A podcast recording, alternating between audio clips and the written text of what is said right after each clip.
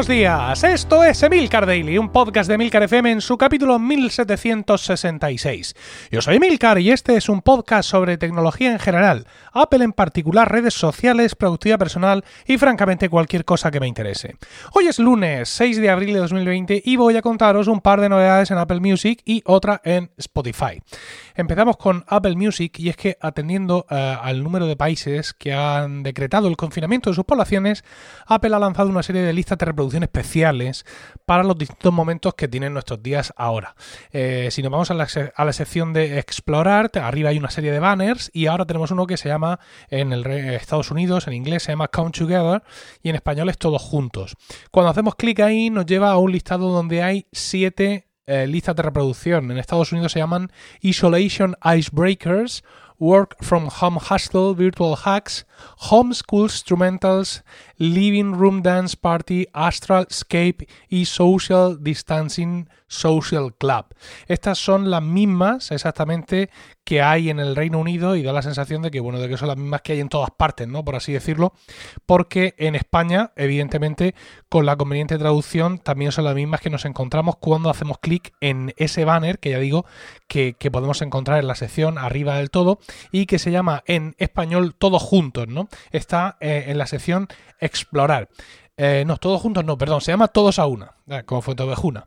Eh, en español se llaman Amor entre cuatro paredes, Energía para trabajar en casa, Abrazos virtuales, instrumentales para estudiar en casa, fiesta en el salón, evasión cósmica y la música que nos une.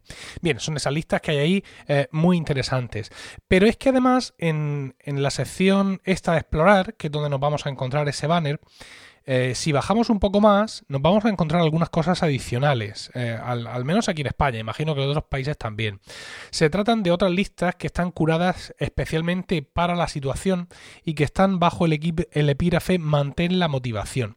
En el caso de España, las listas que tenemos son Pure Motivation, Home Office DJ, Today at Apple, Pure Focus, Pure Workout y Felicidad Pura. Como veis, una interesante mezcla de títulos en todos los idiomas. Estas listas que os he dicho son de las que hay que son, digamos, eh, eh, que están hechas por Apple, ¿no? Es decir, en, el, en la carátula, en el logotipo, ves que pone arriba Apple Music. Pero luego es interesante porque nos encontramos, nos encontramos otras listas que no son de Apple y que parecen eh, mucho más locales. Son Indie en casa, es una lista de radial, sube el volumen, una lista de Dixter, Música para los balcones, una lista de Topsify y Resistiré, una música de Flitter.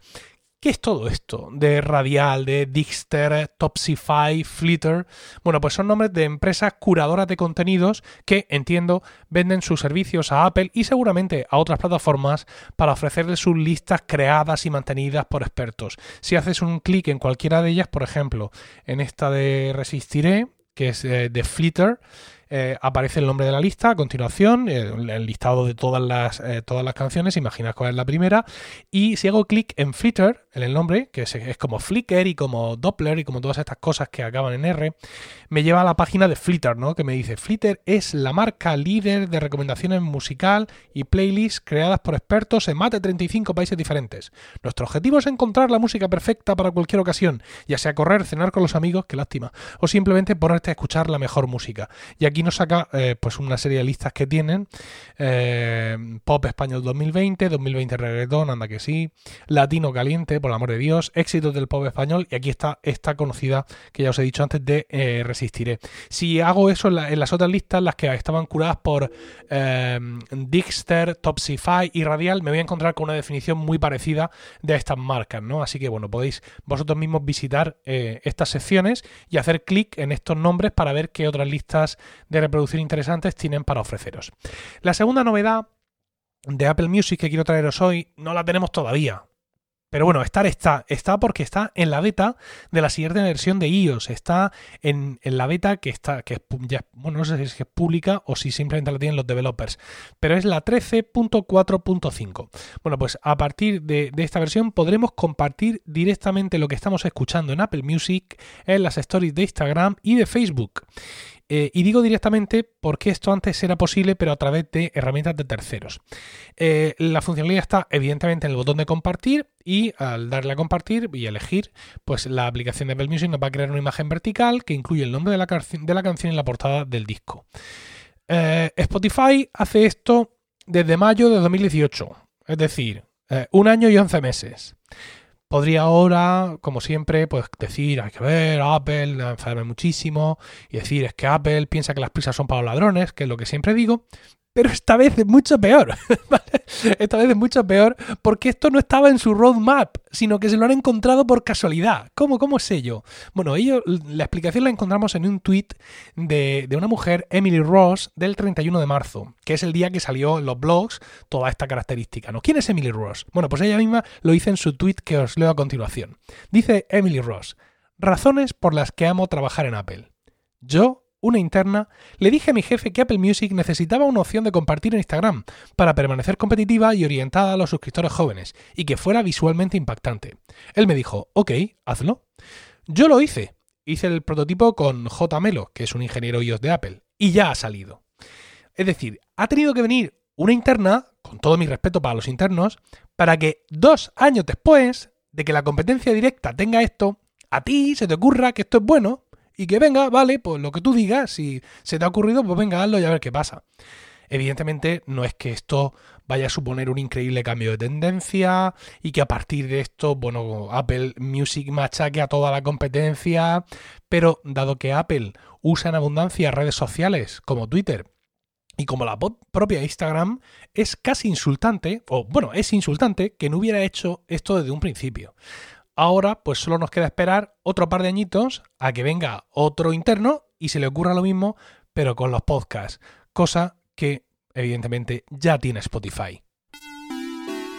Give me an SPO, give me a give me a Y. But why? Because we talk about Spotify. Sí, vamos a hablar ahora ya de Spotify y es que ha sacado una nueva versión de su app, Spotify Kids.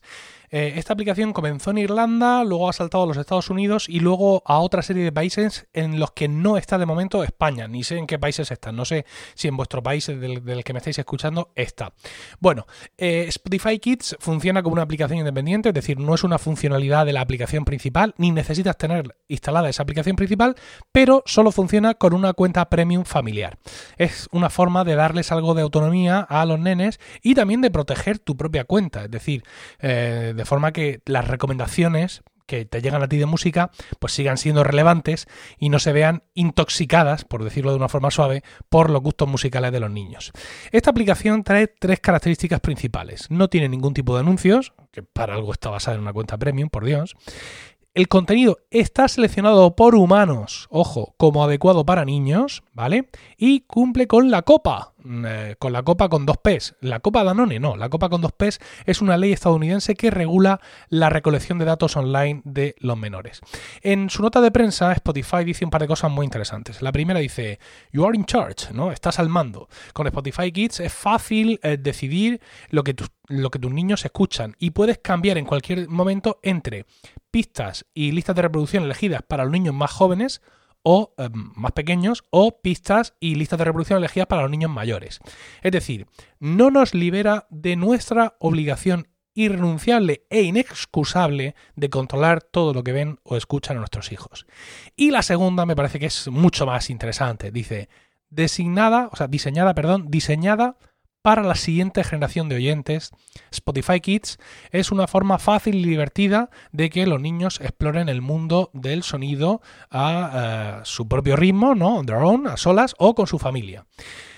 Esto crea cultura Spotify, ¿no? Es decir, estos niños crecen teniendo Spotify como herramienta y evidentemente averiguad qué qué es lo que van a usar estos niños cuando sean mayores y tengan que tomar su propia decisión, evidentemente, si es que el mercado de la música en streaming sigue funcionando igual.